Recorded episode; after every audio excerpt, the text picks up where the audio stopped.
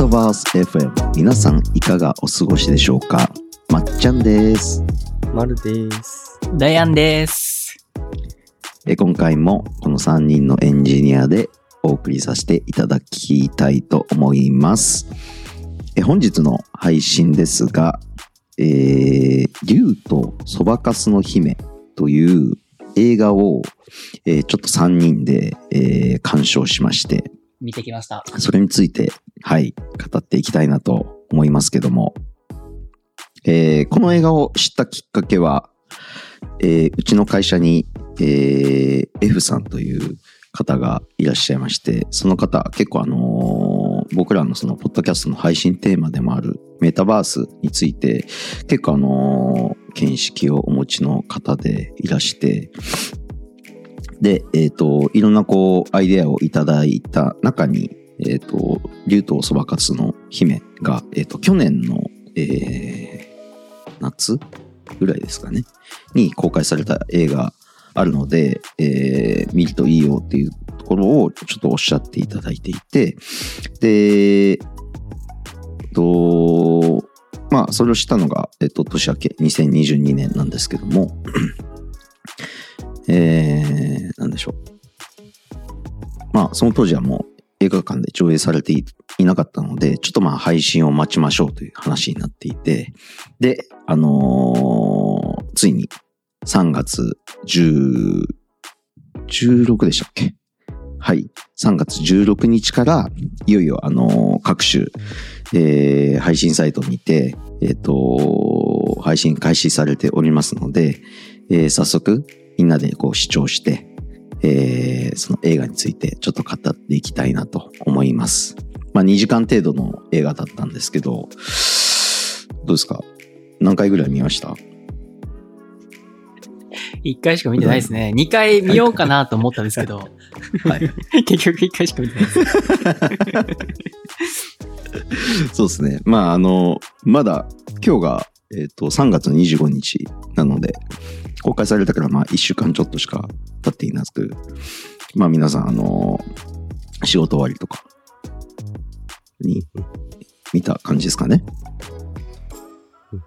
ちゃんと見たのは1回ぐらいですね。僕もちゃんと見たのは1回で、えっ、と、ちょっと1回だけだと、なんでしょうかね、こう、汲み取れない部分があったので、えっ、と、実は2回見て、えっ、と、2回目は飛ばし飛ばしで結構見たりしてましたあ。僕もちょっと、うーんと思ったシーンを何度か巻き戻して見てたりはしてましたね。一回目の視聴時。ああ、なるほ結構うーと思うシーンがいくつかありました。ど。うんうんうん。いろいろありますよね。まあ、あのーなんでしょうかね。まだあの、この映画自体を見ていらっしゃらない方も、あのーいるかと思うので、ちょっと、なんでしょう。えっ、と、革新の部分というか、中身については、えーまだお話はしないんですが、えーとはいええーちょっと僕らは見てきた感想、それぞれ思うことがあるかと思うので、えー、なんでしょうかね。まあ、ざっくりした感想を、まずはちょっと3人とも、えーそれぞれ、えー雑談形式で述べてみて、で、えっ、と、その後に、えーなんか、ネタバレ的なところを含んだ形で、えーちょっと配信できればなと考えております。まあ僕が見た感想としては、あれですね、えーまさにこうメタバースの世界をがすごい進化した形、えーっていうのをまず思って、えっ、と、まあ U っていう、あのーメタバースの世界がその映画上で描かれているんですけども、うんえー世界の人口って何人いますかね ?70 億人とか言われてますかね？はい。で、その U に参加している、えー人の数が50億アカウントぐらいあるっていうふうに映画の中で言っていて、もうほぼ世界、世界中のほとんどの方がまさに利用しているすごいですよねっ。ていう世界観なんですよね。まあ数に置き換えると。なので、ちょっとまあそれにすごい衝撃を受けたというか、えこういう世界って本当にもしかしたら将来、まあ僕らが生きてる間ではないかもしれないですけど、来るのかなみたいなところの、まずワクワク感がすごいあったのと、あとは、えっ、と、そのメタバースの世界と、えっ、と、現実の世界が、こう、いろいろこう交互に入り組んだ形で、えっ、と、描かれていたので、まあそこがなんか、そのリアルに伝わってきたというか、実際にこう生活、えー普段しているところと、えー、なんでしょうかね。うん。その、普段のこう現実の世界では実現できないことを、えーその U の世界で、えーいろんなあの方が、まあ高校生、高校生じゃ中学生でしたっけ ?14 歳って言ってたか17歳。17歳高校生。高校生ですかね。高校生。高校生がこう、うん、その U の世界で、えーいろいろこう実現されていて、なんか、あのー僕らもなんか、なんでしょうかね、現実の世界だとなかなかこう、面と向かってはっきり言えないことでも、その仮想現実とかであれば、あなんか言えるみたいなことってなんかありそうだなと思ってて、なんかそれがこう結構、あのー、竜とスワックスの姫の中で、まあ、要所要所に描かれていたので、なんか、えっ、と、なんでしょうかね。いろんなこう表現の場が増えるみたいな世界観が非常になんか素晴らしいなっていうふうに感じましたね。全体としての印象は、うん。僕的にはそんな感じでしたけど、うだやんとかあ、はい。全体通していかがでした？そうですね。やっぱり最初に見て思ったのは、その、まあ、あの、あんまりこう、クラスの中でも、えっ、と、なんていうんですかね、ちょっとそう、こう、暗い感じの女の子が主人公なんですけども、その女の子の主人公が、そのメタバースの世界に入ると、一気にこう、全然違う人格になって、まあ、人格というか、まあちょっとじ違う、もう外見がから違って、で、うんもう能力も変わってくるんですよね。いろんな。で、そこで一気にこう、スーパースターみたいな、あの、はい存在に変わるっていう、あの感じ。うんこの、なんですかね、学校では浮かれない生活してたけども、こう、現仮想世界ではこう輝ける存在になれるっていうところに、すごい、あの、あ、いいなって、メタバースっていいなっていうふうに思った、思いましたね。うん。あとは、まあ、え、その映画の話、映画についてで言うと、まあ歌がすごく綺麗で、すごく結構こう、かすれたこう、声で、すごい切ない感じに歌うあの声がすごくいいいいなって感動するポイントで、結構あの、歌がすごい良かったですね。ああと作画もすごく綺麗で、そのメタバースの世界をこう、あんなにこう鮮やかにこう描いてる映画っていうのはす、こうすごいその感動しましたね。うんうん歌とその作画のこうコラボレーションみたいなところがすごく良かった作品だなと思いましたね。はいはいはい。確かに。僕も結構歌はすごい綺麗な声だなっていうのと、まあいい歌だなっていうの二つあって、で、エンドロール結構見入っちゃったんですよ。ああ。誰が歌ってんだろう。んで、ちょっと全然情報ない中でこう見てみたら、えっ、と、主人公、すずちゃん。の、えっ、と、声優を多分やられているはい。方が、その歌も歌って、え多分曲を出してる すごいなんですね。なので、まあ、すずちゃんなんかあの、まあ、うだやん言ってたように、その、まあ、ちょっと暗い感じの性格、うんまあ、背景があってのことな、だと思うんですけど、暗い性格で、まあ、普段はちょっと、どちらかというと、こう、低めの声、女の子うが、ん。でかすれてる声だけど、歌を歌うと、なんかすごい透き通った。声で、透明感のある歌声で、なんか、すごい声いいなーって思いました。うーうんん。そうですよね。あの、かすれた、あの感じの綺麗な声が、すごくこう、そう、彼女のその背景とか、そのうん学校とその仮想現実のその差みたいなところをこう表してる感じがして、なんかこうんう秘めてた、こう、力というか能力をこう、パーっとこう、開花させてる感じが良かったですね。はいはいはい。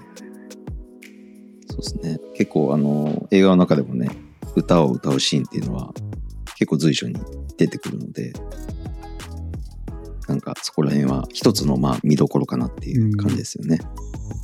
うん。丸はどうですか？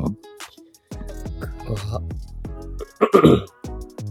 僕は、そうですね。僕もやっぱりメタバースの世界がすごい先進的で、なんかこういう未来が訪れてくるのかなって思うと、すごいワクワクして、えー見れた作品でした。特にあの、この U っていう仮想現実の中にアバターを作るときに、あの、生体情報をスキャンすると思うんですけど、その生体スキャンするデバイスがなんかイヤホン型のデバイスで、はい。まあ、それを耳につけると、あの、体の情報を読み取って、えーこの U の世界の中で、えー使われるアバタうんー、アズですね。これを自動で生成してくれるみたいな。なんかそういうデバイスが、まあ、今後出てくると、なんかすごいこういったところでの発展も見えてくるのかなと思いながら、出てくるといいなって思って見てました。うんうんうん。そうですよね。今、あの、前回収録しましたけど、VR ゴーグルの回収録して、えー配信待ちになってますけど、まあ今ってそのメタバースを体験するには、まあ一番身近なツールとしては VR ゴーグルが多分一番メジャーかなっていう感じがするんですけど、うんなんかまさかこうイヤホンだけでそのうん仮想空間に入り込めるっていうところをこう表現してたのがちょっと自分的には衝撃でしたね。具体的にこう、僕らってこうエンジニアなんで、どういうテクノロジーでやってんだろうみたいな。そうですよね。あれはすごいですよね。あれ。うんどっいやからそれこそ映像の情報を うん。入れてるのかとか。そうですね。なんか、その VR ゴーグルの回で結構重さの話になったけど、重さとかもう関係ないですからね。うんもはやイヤホンなんで。ん。なので、もしかしたらこう、なんでしょう、その、どこのメーカーでしたっけ ?VR ゴーグルとカメラをこうセットで、で、下の、えー下半身の部分まで表現できるみたいな、えー VR ゴーグル出してたメーカーあったと思うんですけど、まあそういう技術を使ってるのかなとか、はたまたなんかんわかんないですけど、耳にこう装着するので、なんかこう、血流？とかをああ。血流。ちょっとわかんないですけどね。血流にて、なんかこう、なんでしょう、スキャンできるみたいな。うーんそうですよね。とか、なんか生物学的な、あれなんでしょうね。脳みそにこう、直接ぐさーっとあなんか刺さって。ターミネーターの世界ですね。でもなんか外で移動しながらやってたシーンあると思うんですけど、ありましたよね。なんかやっぱそういうところを見ると直接的な、脳に直接的なうんところも考えられ、るのかうなと思ったり。ん確かに。うん。そうか。目に何か装着してるわけではないので、うん。そうっすよね。ただ、まあそこの世界に入り込めてるってことは、ダイレクトにうん。刺激を与えてる。うん。まあ、言うなれば、目に関しても、目から入ったこう、情報を網膜が、えっ、と、脳に、こう、神経で伝えてる、電気信号でこう伝えてるので、そうですね。なんか、技術的には可能そうっすよね、将来的に。同じ電気信号を脳に直接送れば、こう映像も見れるはずですもんね。ですよね。うんそれいいですね。でもそれメタバースに関わらず、あれですよね。もう現実の世界で目の見えない方とかも現実世界あに映して、その情報を脳にやっちあ、ゃうああ、確かに。そうですよね。可能になってきますね。うん。そういう発展もいいですね。ああ。楽しみです。ね。うん。うん。ということでね、あのーか結構、やっぱり未来のこうメタバースを見れた気がしてて、まあメタバースについてこう興味がある方は、まあ、結構おすすめな映画だと思うので、ぜひ、えっ、と、主要な、あの配信媒体では大概配信されておりますので、ご覧にいただければと思います。ちなみに、まっちゃんは何で見ましたか、僕はですね、えっ、と、Google プレイえですかね。ちょっとたまたま、なんか、えっ、と、チケット、割引チケットみたいのがあって、100円でなんか見れますみたはいいな、レンタルできますみたいなチケットがたまたまあったんで、ちょっとそれであの視聴させていただきました。なかなかいいっすよ。ー、まあえー Amazon プライムとかも同じだと思うんですけど、オフラインとかでこう、タブレットとかでダウンロードできたりするので、僕はもうタブレットにダウンロードして、移動しながらちょっと見たりしてました。ああ、2回目の時は。いいですね。うん。僕もあんま、僕は Amazon プライムで見ましたね。あの、レンタルして、はいはい。確か600円とか700円ぐらいうんうんでうんレンタルできたと思う。僕も Amazon プライムですね。うんうんうん購入してみました。はいはい。Amazon プライム多分結構利用者多いと思うので、Amazon プライムで見れますっていうとと、あと Netflix では配信されてなかったかな確か。な気がするので、まあ、えっ、と、アマプラとか、えー、Google とか、あと、なんでしょう、主要なこうレンタルできるようなサービス、えー、Hulu とか、もろもろ、えっ、と、視聴可能ですので、うんえー皆さん見てください。はい。まあ、ここまでちょっとあの、全体的なあの感想をお話ししてきましたけど、ちょっとここから、あのー中身、あの、ネタバレを含む、えーちょっと内容を話していきたいなと思いますので、ちょっとまだ見てない方については、一旦あの、ここで、えー再生停止をしていただいて、あの、見てから、えっ、ーまた、あのね。再生していただけると、うんうん。よりこう、はい。深まるかなと思います、えー、はい。リスナーに優しいポッドキャストですね。そうですね。はい。リスナー第一なので、はい。はい。で、そうですね。具体的にちょっと話していきたいんですけど、なんか僕あれですね、結構うるっときたシーンが2箇所ぐらいあって、おなんかうるうるしませんでした？そんなことないですか？しました、しました。なんか一番目の、えー一番目、一番目じゃない、あの、すいません、あの、鈴が、あれじゃないですか、子供の時に。川で家族で遊んでいて、はい。えっ、とん、まあ他人の子供が、えっ、と、川でちょっと溺れそうになっていて、鈴のお母さんが、その子供を助けに行って、その子は助かったんですけど、お母さんが、まあそこで残念ながら亡くなってしまったみたいなシーンがあったかと思うんですけど、うん。なんかあそこがこう異様にうるうるしちゃって、なんか、自分のこう、お母さんとかをちょっと思い浮かべると、あちょっとなんかこう泣けてきちゃって、まずあそこでぐーっときましたね。ー。で、まあ、実はその後半の方のね、シーンとかでも、そう、回想するシーンみたいのがあったかと思うんですけども、そこでもまたなんか思い出されて、ぐーっとこう来ちゃったな、みたいなんのがあって、なんかこう、映画で泣いたのってもしかしたら久しぶりで、まあそんなにコロナ禍になってなんか映画館に見に行くみたいなことはあんまりなくなっちゃったんですけど、うーんう。ん。何以来だろう。ちょっと思い出したらまた話しますね。思い出せないな。そうですね。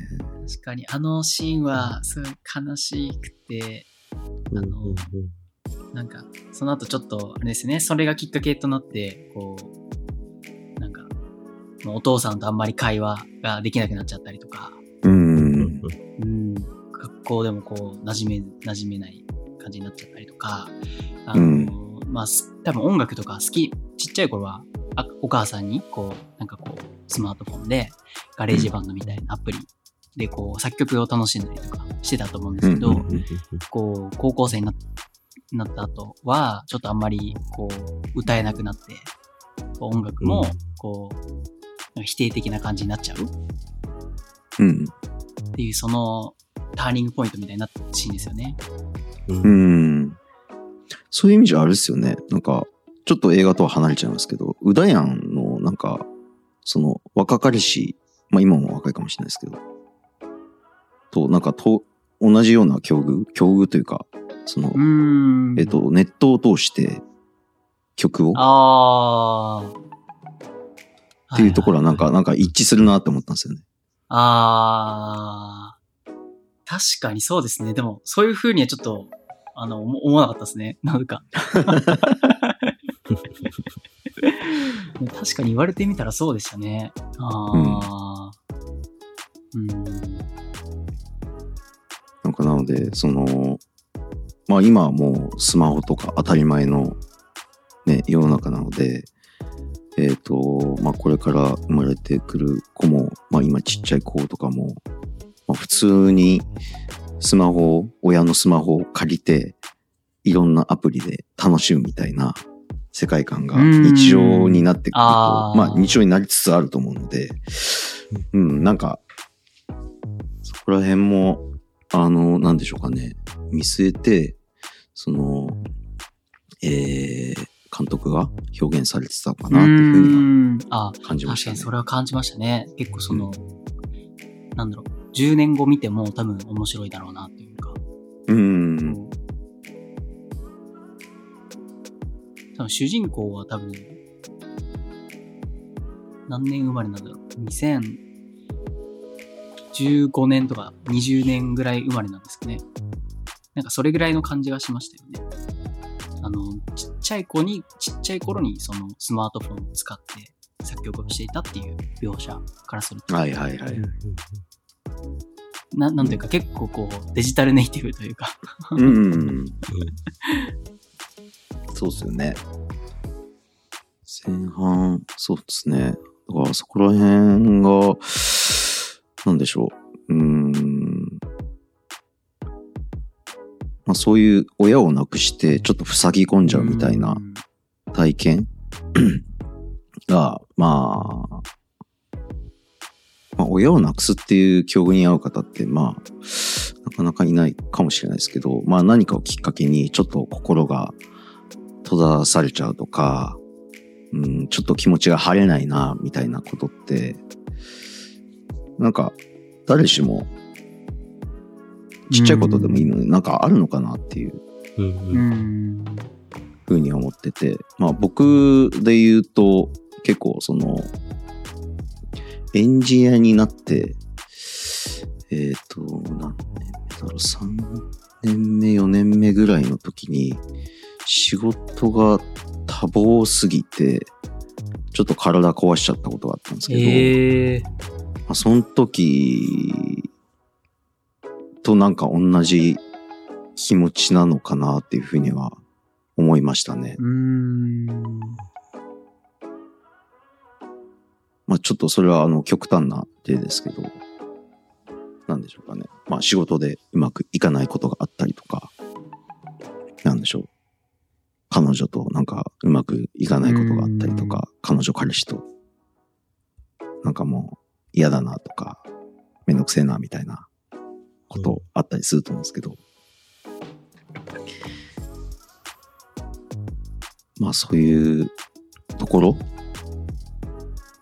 を、まあ、すずちゃんは体験していて、なかなかこう、うね、その、ユウと出会まで抜け出せないっていう辛い時期がずーっと続いてたんですよね。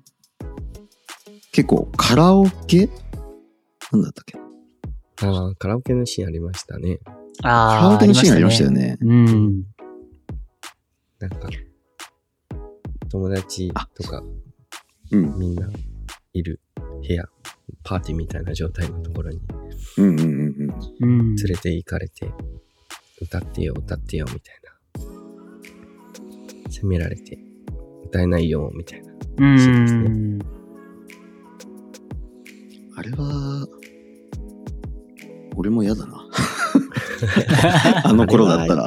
あれは嫌ですね。うん。特に背景なくても嫌ですね。そうですね。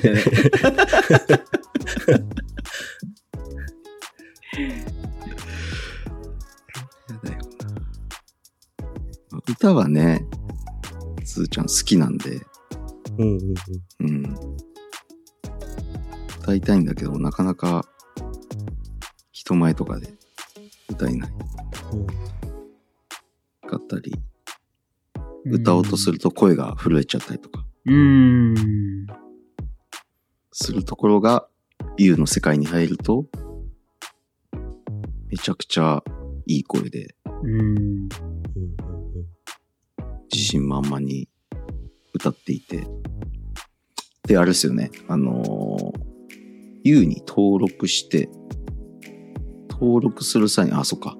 あのー、マルがさっき言ってた、その、イヤホンをつけて、生体認証、生体スキャンみたいなのをして、その U, の、えっ、と、世界、U 上に、アズという、えーアバターって言ったらいいんですかね。うん。が、えっ、と、勝手にこう生成されるみたいなところで、えっ、と、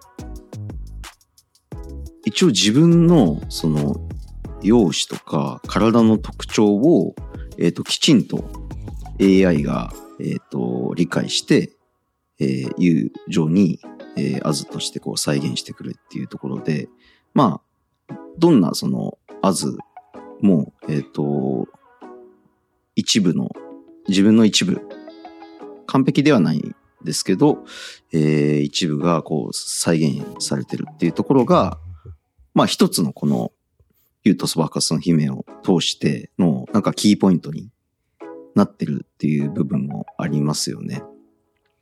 一つで言うと、えっ、と、まあ、すずちゃんは、言うと、そばかすの、そばかすの姫っていうぐらいなので、すずちゃん、そばかすありますけど、まあ、竜に関しても、えっ、と、まあ、後半の方で出てきますが、父親から、えっ、と、すごい暴力を、ひどい暴力を受けていて、体中があざだらけになっていて、えー、で、友情の、その、竜は、えー、背中にあざがあるみたいなうんところが、結構こう、この映画の一つのキーポイントで、えー、それが誰なのかみたいなところを、えー、なんでしょうかね。すずちゃんが追ってくみたいなところがうん一つのこの映画のキーポイントといいますか、魅力というか、誰なんだ誰なんだみたいなうん。ところかなと思うんですけど、僕あの、初め、ちょっと2回目はもう分かってたんで、一番初めに見た際は、えなんか皆さん想像しました？誰なんだろうみたいな。あー、しました、しました。なんかあの、あの、しのぶくん？しのぶくんだしたっああ、はいはいはいはい。けが竜なのかなってちょっと思ってました。あー、なるほど。僕もそう思ってました。うん。あ、しのぶくんか。実は。俺なんか、ちょっと変な見方しちゃったんだけど、あの、川で溺れて、助けられた子供？っあー。あー、なるほど。て思ってたんだよね。ただう、ん、全然出てこないやん、みたいな。そそう。ですね。あれ、あの事件以降出てこないですね。出てこなかったんですよ。全然出てこないなっていうところで、結局外れたんですけど。なるほど。しのぶくんは確かにそうっすよね。しのぶくんのなんか怪しさがうん醸し出され、でも多分結構そういうところも設計されてたのかなと思いますけどね。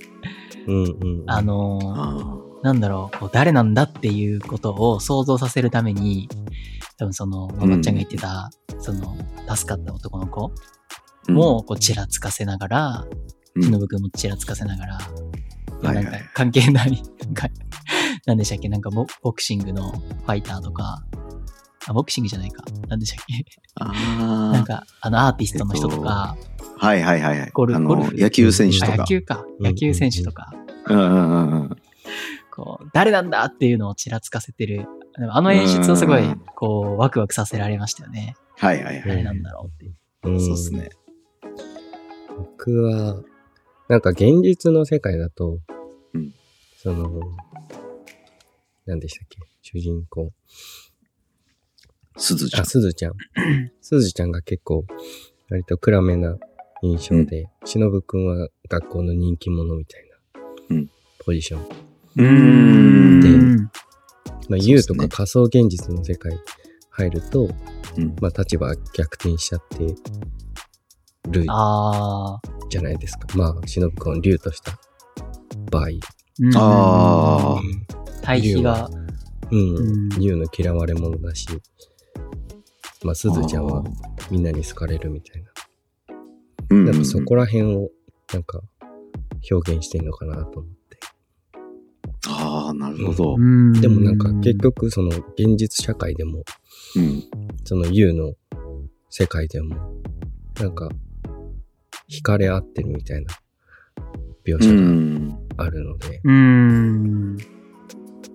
まあ世界は違うけど、結局なんか繋がるところは繋がるみたいなことを表現してんのかなと思って、竜は忍くんなんじゃないかなと思って。見てました確か。に。確かにね。そうなんですよね。なんか、あの、竜のことを、こう、なぜか好きになっちゃうっていう描写がすごく怪しかったんですよね。ああ、うんうんうんあの、あんまり僕は、え、なんで好きになっちゃうんだろうって、ちょっと思っちゃったので、うんうん。よくわかんなかったんですよね。うんもし、えうん、さあ好きになるってことは、じゃあなんか現実世界のあの、忍くんにかん、こう、近づ、近いものを感じたのかなとか、うんうん。ちょっと思ったんですよね。ああ。なんか、あれなんでしょうね。いやもう勝手な僕の個人的な想像なんですけど、多分その現実の世界で、忍くんって幼馴染じゃないですか。すずちゃんと。で、現実の世界では、結局こう塞ぎ込んで、友達もそんなに多くないみたいなところがあって、で、しのぶくんと、もう一人女の子、仲いい女の子が、ちょっと名前、名前覚えてます？何だったっけ？何でしたっけ何だったっけ？まあパソコンめっちゃ詳しい。ちゃんですか？パソコン詳しい人。あ、パソコン詳しいヒロちゃん。ヒロちゃんか。ひろちゃん。そう。多分、親友そそうですよね、多分その3人ぐらいなんですよね。すーちゃんが仲いい子って。うん。なの、で多分でひろちゃんはまあ女の子でしのぶくんは男の子なんでまあ唯一のこう男の子の身近な存在っていうところで常にこう気にかけてくれてすごい優しいじゃないですか。うん。しのぶくんがすずちゃんに対して。なので、それで、なんでしょうかね。恋心を、まあ、抱かざるを得ないような心境になっていたのかな。みたいな。感じに思っちゃいました。うん。ああ。真実はわかん。ないですけど。いろいろこう、なん。でしょうね、こう、含みを持たせてるというか、結構謎の多い映画なので、こう、うんここう考えるのも面白いですよね。ここはこういうことだったんじゃないかって。うーん。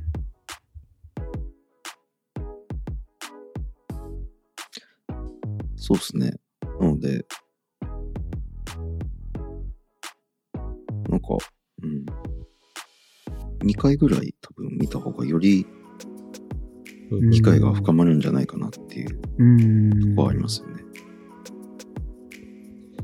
見てて思ったのは、なんか、どんだけ仮想の空間が進化したとしても、結局なんか、この人誰だみたいな話は出てくるんだなと思って見てました。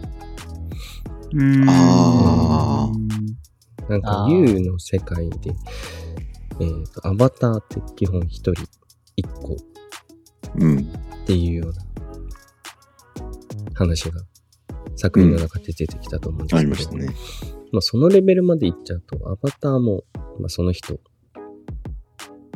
て言ってもいいぐらいのものだと思ううんですけど、まんあそこまで行ってもやっぱりリアルなこの人の人間は誰だみたいな、そういうなんか犯人探し的なところに行っちゃうんだなと思って、うん。ううーんって思いながら見てました。ああ。確かにね。うんなんかそう、それもなんか結構映画の一つのテーマになってるような感じはありましたよね。うん。結構えぐいですよね、犯人探しが。うーん。その、世界の中で、U の中で、何でしたっけ？えっ、と、なんか、アンベイル、アンベイルするぞって言って、うんうんうん。あの、あオリジン？そのうん、正体を、こう、見せるよ、ことができる武器みたいなものを持った謎の男が現れて、その男がこう、必要にこう、竜を追い回していくっていう。でもなんでそんなことをするんだろうっていう、こう、やっぱ疑問を持ちながらこう、見て、見てるわけですよね。あと、まあ、そ、そこの、なんですかね、そう、追い回す、こう、人間のこう、本性みたいなものが、そこに投影されているのと、あとこう、ベルちゃんが有名になった直後に、結構い、こう、批判が結構絶えず湧いていて、ああ。うんなんか、音楽の才能もないのに、運で、ポッと出ただけだろうとか、うん。なんか、そんな、こんな曲全然響かねえしって、なんかこう、批判の声をうんうん。上げる人たちもいて、結構それが強く出てましたよね。うん。確かに。それは、ありましたね。なんか、初めはそれこそね、あのーベルちゃん始めたばっかの頃は、フォロワー数人みたいなうん感じ。で、全然増えないな、みたいな、ね、心境だったと思うんですけど、それが急に、何百万っていう単位。で、どう広がったのかなって、すごい、うん。そのプロセスがめちゃくちゃ気になったんですけど、そこちょっと描いてほしかったな、みたいな。まあでも、それも逆に描かないことで、想像力をかき出さ、あかき立てるみたいなところもあるのかもしれないですけど、で、その何百万っていうフォロワーがいて、で、おそらく圧倒的にそんだけフォローしてくれるっていうことは、ポジティブな声の方が圧倒的に多いと思うんですよ。うん。ただうん、映画の中でそのすずちゃんは、否定的なネガティブな意見がめちゃくちゃ多いみたいな、うん。どうしようみたいなところで、すごい困惑してたところが、なんかこう、人って、えっ、と、ポジティブな意見よりネガティブな意見の方が、こう、より入入ってきちゃうのかなみたいな。ところは、なんか感じましたね。うん確かに自分に置き換えてみてももしかしたらそうなのかもしれないなみたいなうーん。うんとこはちょっと感じましたかね。そうです、なんかすごい。うん、描写がなんか秀逸だなというか、うん。監督の。すごいなんか、だからね、あの、考えられてますよね。いろいろと。うん。